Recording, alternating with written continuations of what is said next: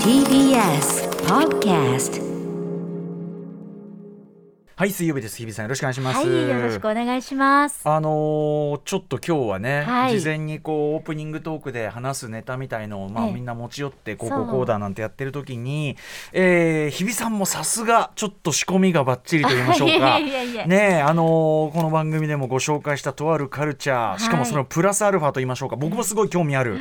でなんならその、えー今後特集なんかにしてもいいかもしれなないそういう種をちゃんと拾ってきていただいて。出会ってきましたこの一週間で。ガーサスでございますし。いやいやいや、歌丸さんも。えーそんな私もですね、えー主に、えーあれですねスタイリスト伊賀大輔さん伊賀兄からの熱 烈なメールを受けまして、はい。歌村さんこの気持ちを誰に伝えたらいいかわからないので メッセージしますと。熱。えーとある、えー展覧会に行ってくださいと。これが本当に激ヤバでしたという方を受けお。私先ほどですねまあちょっとあんまり行かないようなところだったんですが足を伸ばしてええ。行って仕込みをしてきたわけです。だからお互い仕込みは万全という状態なわけです。なんか芸術の秋ですえーね。まさにそういうことかもしれない。ということで、はいえーこの番組初の試みといたしまして、はいまあ、こうフリーなトークができるのはこの6時台オープニングと比較的とね、尺取れるのはあとライブ後のねそうですね。えー時間帯というのがありますんで、まあ、どちらではどちらを取るか じゃんけんではい、決めるという。よっしゃ。なかなかのない。いえいえ、感想もしてますから。うん本当にお茶飲んでやってますけどはい、ということで、はい、じゃんけんじゃんけんでじゃあ勝った方が一応6時台、勝ったが六時台うんで。わ話すというようなことでかりました。で、負けた方が後ほどですね。私喉が乾燥しておりますんで、ええなんなら譲ってもいいかなと今思い始めてるところです一けど回じゃんけんして、じゃあタイトル言って、お落ち着かせて。そこから考えましょうか。はい、そうしましょう。じゃんけんぽい。あいこでしょ。あ、私が負けました。はい、ということで、日比さんがオープニングトーク担当です。はい行ってみましょう。アフタシックスージャンクション After Six Junction. 11月2日水曜日時刻は6時2分ですラジオでお聞きの方もラジコでお聞きの方もこんばんはこんばんは TBS ラジオをキーステーションにお送りしているカルチャーキュレーションプログラムアフターシックスジャンクション通称アトロクパーソナリティは私ラップグループライムスターのラッパー歌丸ですそしてはい、水曜パートナー TBS アナウンサーの日々真央子です。あのー気候の気持ちよさもあるんじゃないですか？こうふ行ってみようっていう普段だったらちょっと足伸びないとこが。ねそうなんですよ。なんかあの目が覚めた時に、うん青空が見えると。よっしゃ今日なんか活動してみようみたいな、はいはい。朝起きられるようになってきました、ねえ。すっきりとすっきりと起きられる、まあ、あの朝方ね、ちょっと寒かったりもしますけど、ええ。まあ、ご体調崩されてる方もいるかとは思いますが、ね。まあ、昼間はね、結構いい感じだし、まあ、今日みたいに晴れているとということで。ねえ落ち着いてきましたねおう天気もね。ね暑くて表出たくね寒くて表出たくねって比べると雨だったらもっといいやみたいなうんね。みたいなことになる中で、まあ、それぞれちょっとやってきて、まあ、ちょっと日比さんが先ほどじゃんけん勝ちました。ちょっとその前に、はい。これ、あのーもう発表になったみたいなんで、あれなんですけど、あのーこのとこずっと、あのー月曜にお話ししてきた、あの、えー佐久間さんのオールナイト日本ゼロのイベント、横張りに出てきて、すごい楽しかったよと、チュロス食べましたよ、なんて話してね、いっぱい話しましたけどあのーなんと佐久間さんがですね、今ちょうど6時に、あの、発表になりましたけど、あのーコロナ陽性になっちゃった。そうでしうん。たか、、そうなんですよ、はい。あのまあ、おもちろんお大事にということで,、えーですね。はい、あのだからオールナイトの方もお休みされるということなんですが、うん。あのでですね、いまあ、一応今のガイドライン的にライムスターは濃厚接触にならないということ。あの実際ね今思えば、ええ。やっぱりその、あのーまあ、スコットークのところもね当然この放送と同じくこう仕切りがあってみたいな、まあ、ディスタンス取ってで裏でもねほとんどねあのそんなに接触ないような、うんあの流れになってて、まあ、佐久間さんもいろいろやることあってってのもあったんだけど、ええ。なのでね、あのあすよく考えたらやっぱこのなんかちょっとあの距離取ってたの大事だったなみたいな。本。当ですね、うん、つくづくあの今ちょっとね気持ち的にはだいぶ緩んできてるんだけど、うんうんうん。ああやっぱあとなんか周りでも割とこうなる人はなってる、うんうん。うん感じもありますんで、あのーあ気をつけておいてよかったなと。やっぱねそこで濃厚接触となっちゃうとやっぱりこっちの番組にも支障出ますから、うんうんうん。であのもちろん私あの抗原検査も今日してきまして、はい。あの陰性でしたから無事にね、はい、あの何の何事もございません、まあ、あとはその佐久間さんねあの重症化っていうかなそのあの重くならないようにねあと残ったりしないように、はい。とかとかお大事にということに尽きるかなと。ゆっくりね、お休みいただいて。疲れが出ちゃったかもしれませんよね。ね。もうでも本当にいつどこでね、かかるかわからないっていう状状況ですし。同居ではあります。だからそう、そうかかったことが脳どうこうということじゃない。なのでまああの皆さん引き続きええ。気をつけるとこは気をつけるというようなことかなというね感じがします。はい失礼しました。じゃんけんで勝ったのに。あそうかそうか、ね。そうだ、はいというんことで勝ったら勝ったでねなんか緊張しちゃうんですけれども。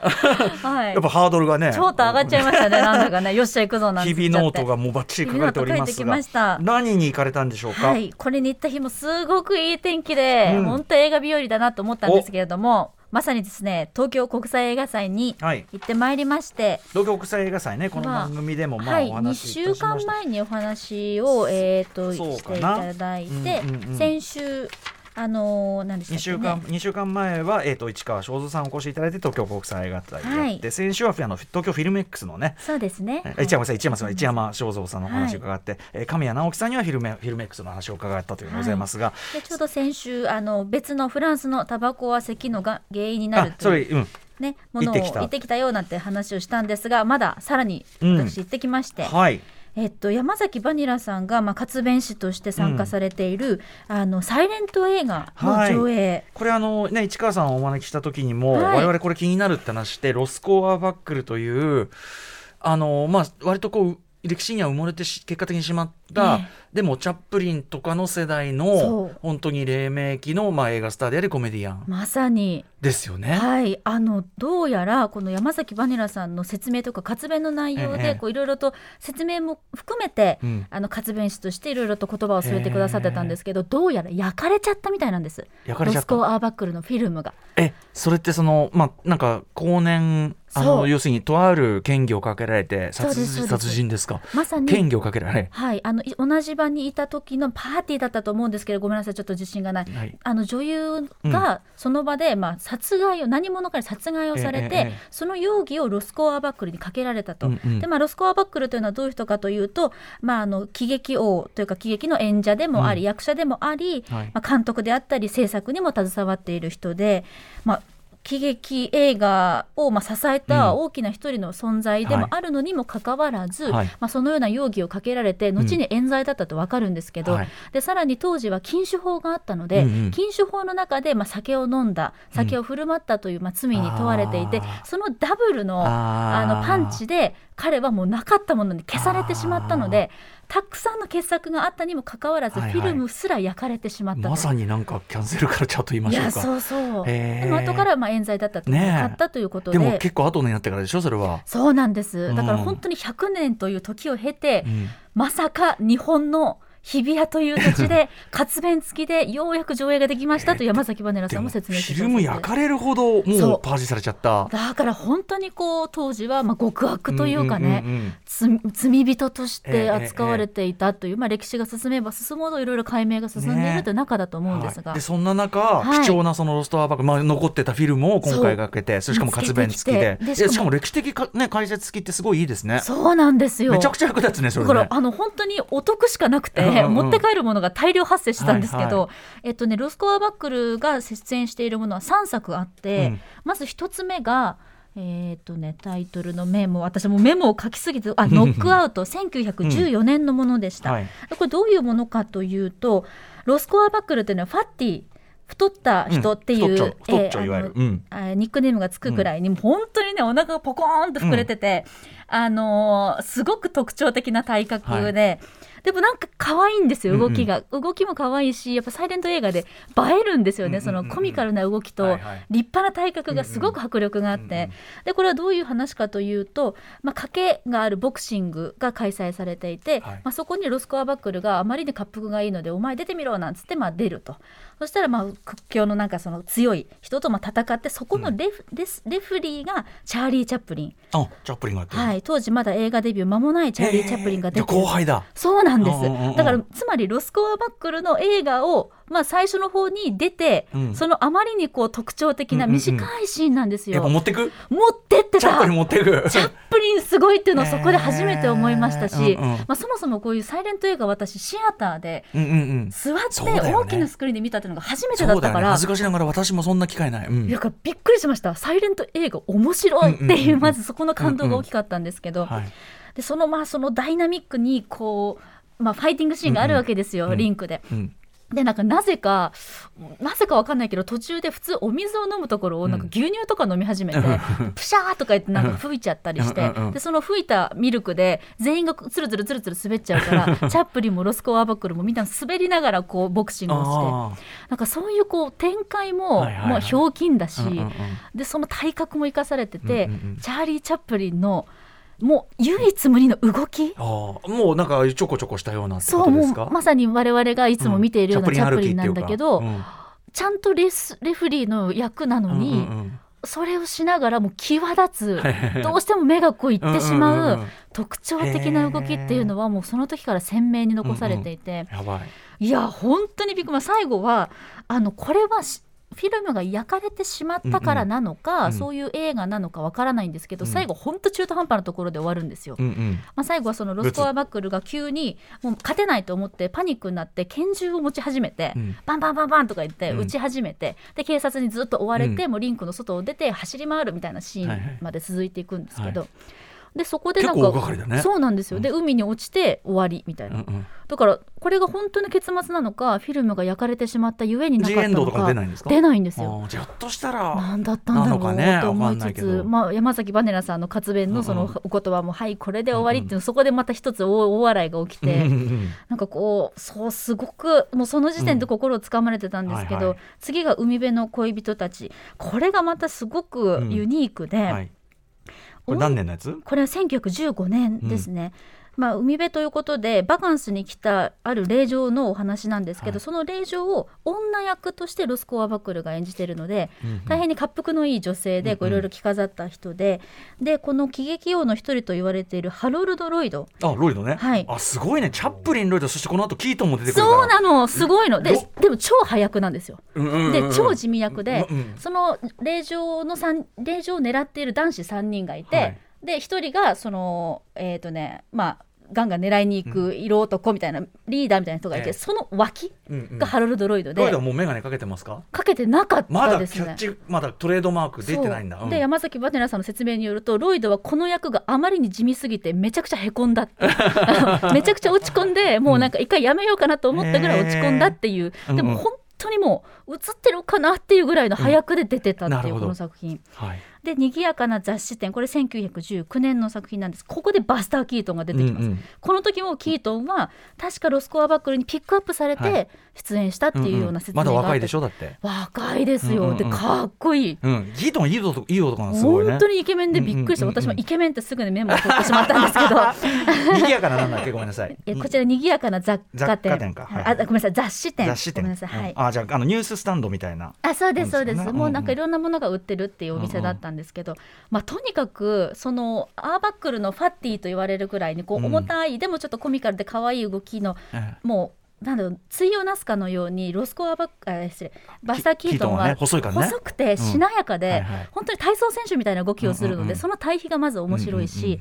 あのはしごから落ちてピーってこう落ちて車に乗っちゃうみたいはない。キートンの作キートンのアクションあり品あるじゃないですか、あれも出てくる。あすでにだから先取り。そこで学んだものをキートンは自分の作品に持ってったっていう説明がありました。あーマジか。そう。だから本当はそのロスコアバックルがそうか。おそらく最初と言っていいだろマうジか。キートンのあの映画の原点、源泉となっているっていうこともそこで初めて知って。うんうん。でこの場合はちしかもあのフランスに輸入したバージョンが日本に来てたんですよ、うんうんうんうん。だからフランス語の字幕がついてるバージョンだったので、はいそれも一つ新鮮だったんですけど一個ずつこうフランス語の説明が入ってるっていう。ちょっと待ってよ。今までねキートンジャキートンベルモントジャッキー・チェントム・クルーズだけど、ええ。その前にロスコアバックルを忘れちゃいませんかいやそう。ということかもしれないし。これをちょっとちゃんと学ばねばとすごく思いましたね。てかそのなんかわかるよね。そのチャップリン、みみんなそれぞれ早くで、うんチャップリンハロルド・ロイドキートン要するに三大巨頭ですよ。サイレントの字のもうスーパースタうんーが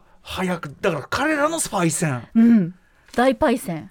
で結局ロス、えー、とアバクルはまあ晩年そのようなあの扱いというかね、うん。厳しい状況になってしまった中でも、はい。キートンは彼を支え続けて、うんうんあの彼に制作のチャンスを与えたり監督を任せてみたりっていう関係性もずっと続いてたみたいなんやっぱりキですね。ートンはそういう意味ではその師匠っていうか、うん。自分の芸風の追うところが大きいのはあなたが言ったらひょっとしたら自分出てこれてないかもなんていうのかな、うん。うんうんそんぐらい分かってたってことかもしれないよね。かもしれないですよね。それが何より証明してる感じしないいや本当に。ある意味。そうだからキートンであの面白いねこの絵動きって歌丸さんに教えてもらったものが随所に散りばめられてて、そう。うわアーバックル。オリジネータああった。みたいなここかっていうのを気づけただけでもちょっと震えましたしー。でそもそもなんかすごくその撮影の方法例えば、うんうん。海辺の恋人たちでは水槽を使って海の中に落っこちたアーバクルがこう暴れてる映像とか、うんうんうん。正直この時からもうこういう撮影方法あったんだって驚きもありましたし、あのなんか手紙をこうねあの運ぶ入れあの配達するっていうシーンがあったんですけど、どうやって撮ってるかわかんないぐらいにこう車からうん。ヒュッとこう投げると、うん。ヒューって飛んでって吸い込まれるみたいにポストに入っていくんですよ。これどうや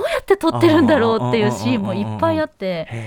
なんもうあっという間の3本、うんうん。三本立て、もうやっぱりやっぱりそのな歴史から消えちゃったけどたすごい人だったことはもうその3本でもう一発でわかるぐらいのロスコアバックル。だからあまりに圧倒的だったゆえにあまりに徹底的に消されてしまったのかなっていう予感もしました。本当にさなんか足引っ張られた可能性あるよねだから何だったんだろうっていう、ね。えでもここでまた復活するこの力っていうか。うそううねん。へえいやね我々もあのパンフっていうかさこうはい。チラシ見てた時点で、これこれちょっと、うん。つって日比さんさんも本当にちゃんと言ってるのが偉いんだけど あのーこれでいずれなんかねどなたかに抗議していただいたりとかぜロストアーバックル特集やりたいよいね。や本当にこれちょっとね知っておかねばならぬっていうねありすぎ存特集に在、続いて、はいまさうん。に、なんか映画黎明期のでもしかもその黎明期のアイデアってめちゃくちゃフレッシュじゃい？ない、やそうなんですよ、ね。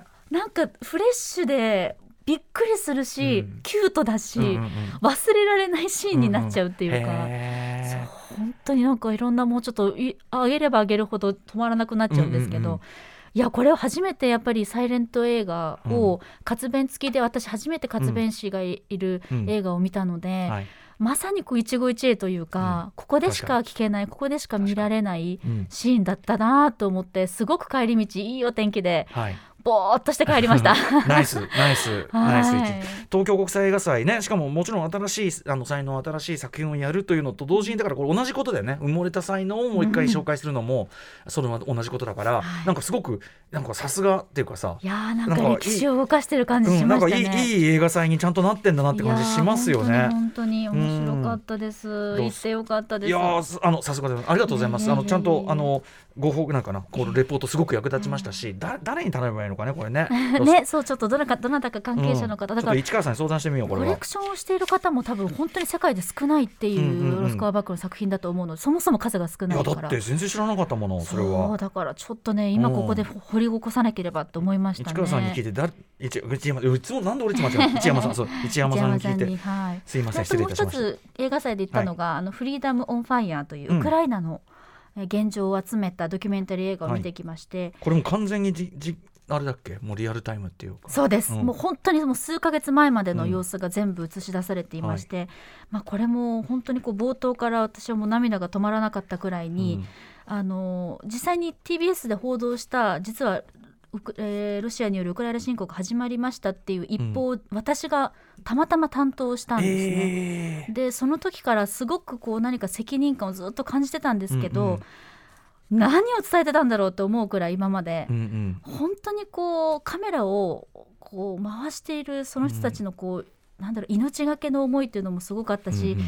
もうとにかく報道しきれてない、うんうん。あまりに残酷な、えー、と場面というのが多くて、でもようやくこのスマホ時代の最初の戦争とも言われていたんですけど、うん映像が残っているからこそ知れること見られることやってはいけないと気づけることっていうのがたくさんあるなっていうのをすごく感じる作品でこれあの急遽ラインナップが決まった後に追加公演で無理やり枠を開けて上映したというものだったようなのでもうこれはぜひね、まあ、今後どういった形で見られるかわからないんですけれども「フリーダム・オン・ファイヤー」というタイトルだけでもうん。覚えておいてほしいなと思います。ね。うん。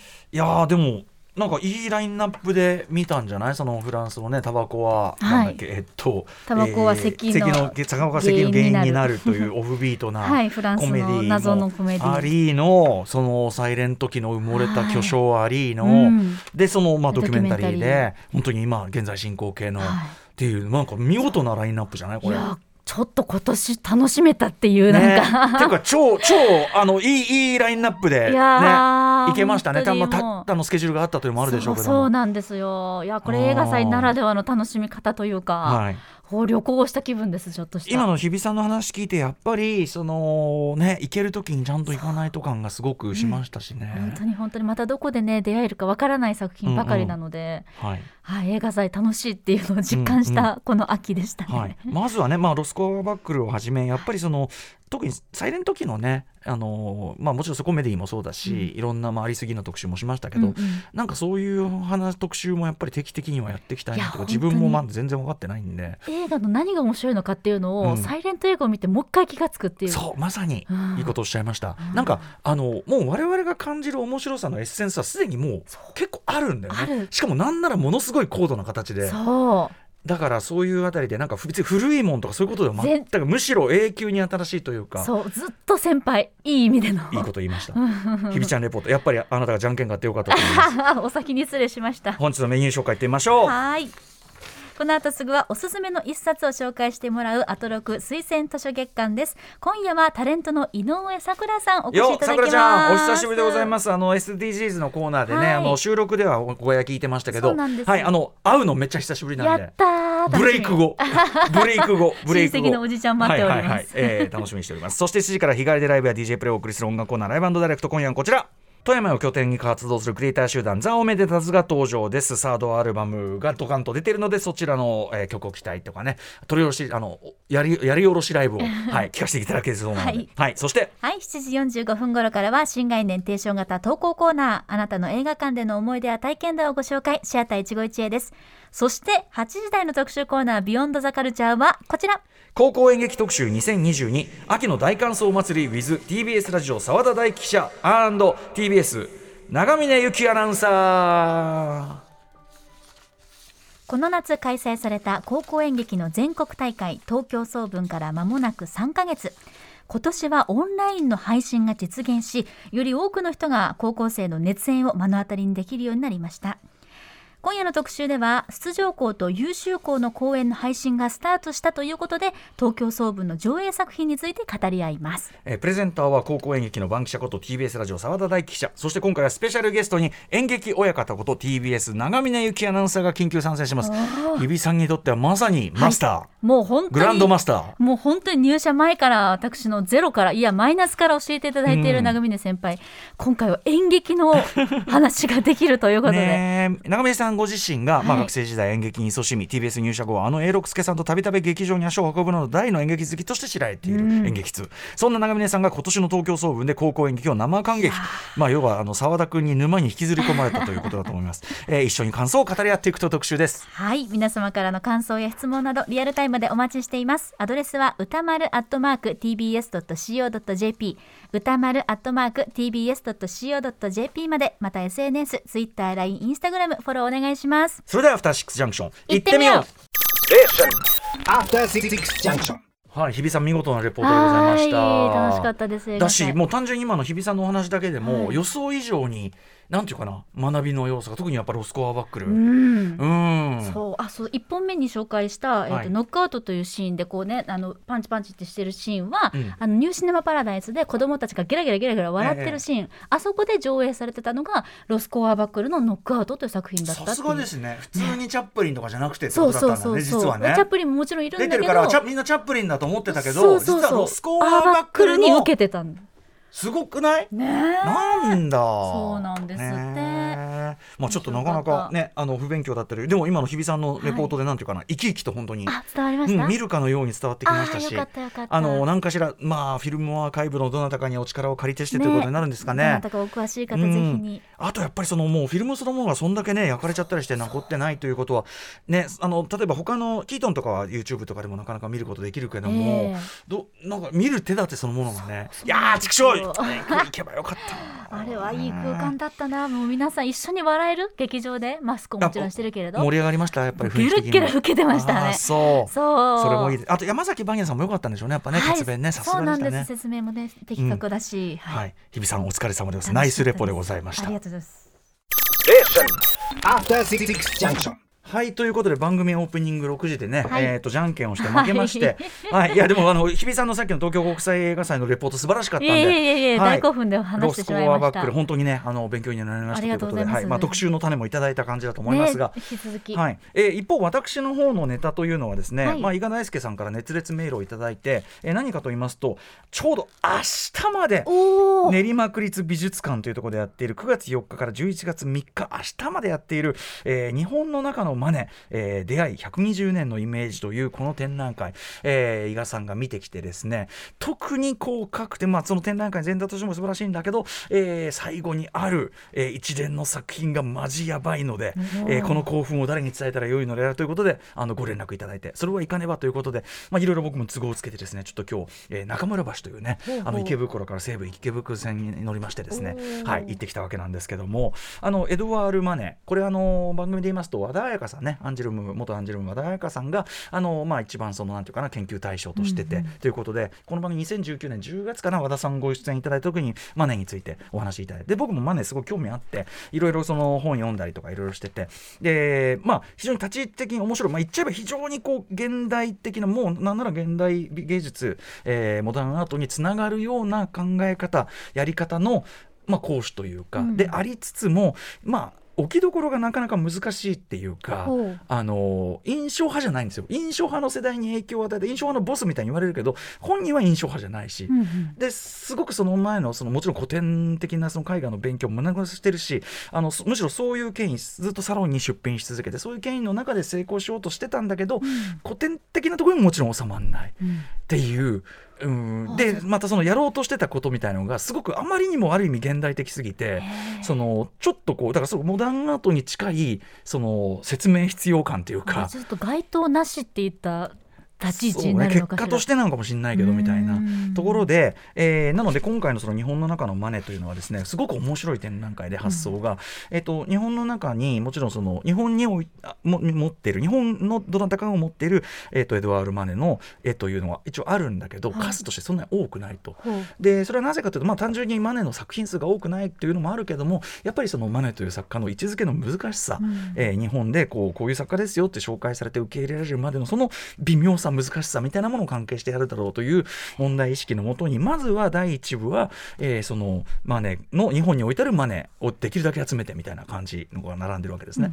なので結構いろんなところからかけずこれ自体あの一堂に会するのはなかなか大変だったと思うしこれ自体すごいこう価値があるというのかな。レアなことだと思うし、で次は、えっと、日本の画家たちがマネをどういうふうに影響を受けて自分たちの絵の中に落とし込んでいったか、えー明らかにこれは相乗の昼食を元にしているものであろうみたいなものとか、えーこの手法あるいはあのこれなんか面白いですね。このね山脇信徳さんなのかな。男女人物像ってこれもともと彼が留学した時のドイツ人夫婦が描いたと言われているものだけどそうじゃないと。これはマネの作品の一部の模写だっていう。わあしかもカフェにてって、そうあの有名な有名なやつの一一部だ。しかも色が違うから多分白黒の図像を見て描いたものじゃないかと枚か。なるほど。みたいなそういう流れが。でそういうのがあるとで目玉はやっぱり最後にですね、まあ、現代のアーティストによるこうね、はいえーよりのの森村康正さんとか、えーの作品が載ってるわけですおなじみのご本人がこう名画の中に入り込むという、えー森村さんの作品シリーズとそして、えー我々私が私が伊賀さんに押されて見に行ったのはこの福田ミランさんですね、福田ミランさんは以前あれですね浦島もよさんかな？プッシュ受けて個展。であの千葉市美術館かな。で個展ちょうど去年1年ぐらい前かな。やって僕見に行って、うん。その話もちょっとしたと思うんですけど、うんうんはい。えーその福田さんがですね今回のその、えー日本の中のマネというこのテーマにもうおまずまず真正面から受けたような新作を8点ぐらいかな。乗っけててこれがまずキレキレで福田ミランさんキレキレこれがやばかった。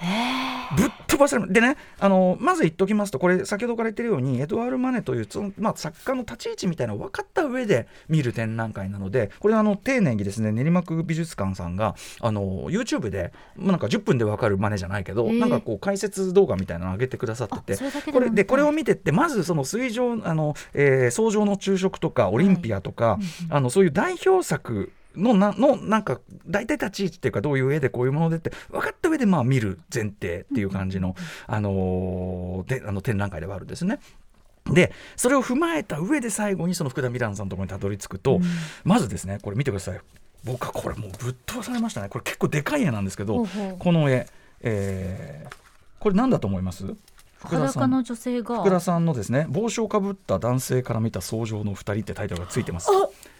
そそういうことか。はい、つまり草上の昼食のこの指さして座ってる右側のこの男性の視点になって描かれた絵なんですよ。うわ今ちょっとゾッと。ゾッとするでしょしかもこれ結構でかいので絵の前に立つと完全にその草上の朝食の中に入った感じになるっていうか。本当だこういう風に見えてるんだ。でしかもその中はこういうねあの油絵のタッチみたいなものになってるからなんつうの？なんだこれ？みたいななんか 2D では少なくともない。